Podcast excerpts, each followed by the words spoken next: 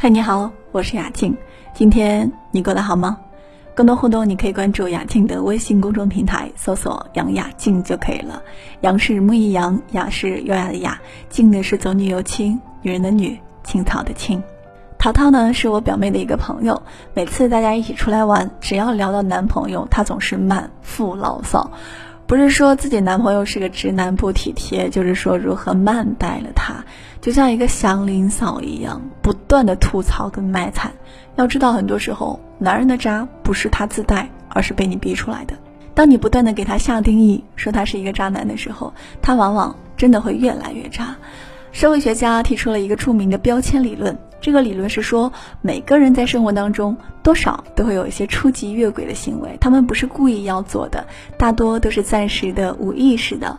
当事人自己没有意识到，可能觉得别人也不会注意到。一般情况下，这种初级越轨行为会得到自我纠正。有些人的行为被公开之后，贴上了一个负面的标签，时间久了，他就会有一种接受这个标签的自我概念，甚至会对别人的看法表示认同，觉得自己就是这样一个人，进而进行习惯性的越轨行为。那么如何避免？那么如何避免这种情况出现呢？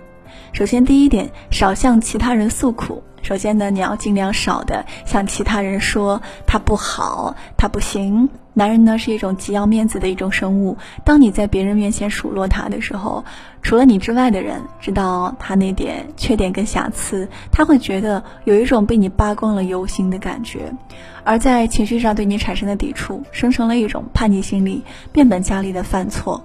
我曾经遇到一个女生，就是这样的情况。她总是在自己的闺蜜面前抱怨自己的男朋友，说他总是喜欢玩手机，总是不回自己的信息。于是闺蜜就跟她说：“小心男生在手机上撩妹，好多男生都这样呢。”后来这个女生因为这件事儿跟男友大吵了一架，果然这个男生沉迷了手机。第二，少一些抱怨，多一些鼓励。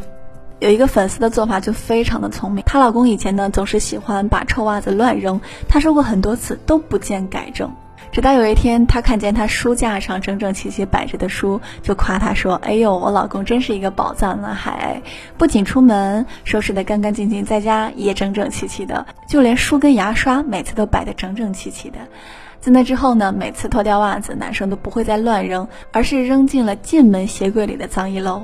当你夸赞一个人的时候，这种夸赞跟夸奖就会成为一种心理暗示，让被期望者在无形的力量之下助推，按照你的期待去做。要知道，好男人是夸出来的，越说一个男人渣，他只会越来越渣。